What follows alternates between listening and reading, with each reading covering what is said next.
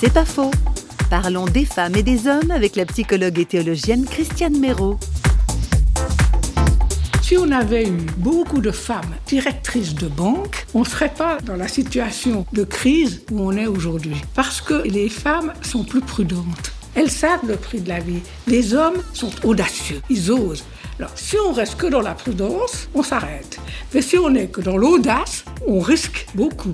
Si on a les deux en dialogue, comme était le projet créateur de Dieu, l'homme et la femme en vis-à-vis, on a une plénitude. On n'est plus exclusif, mais inclusif. Et peut-être aujourd'hui, nous avons, nous femmes, à être plus attentifs aux hommes. On a une autre crise, hein, on s'est opposé, on a dit ce qu'on avait à dire, et maintenant on doit être attentif à les prendre avec nous, s'ils veulent bien. C'est pas faux, vous a été proposé par parole.ch.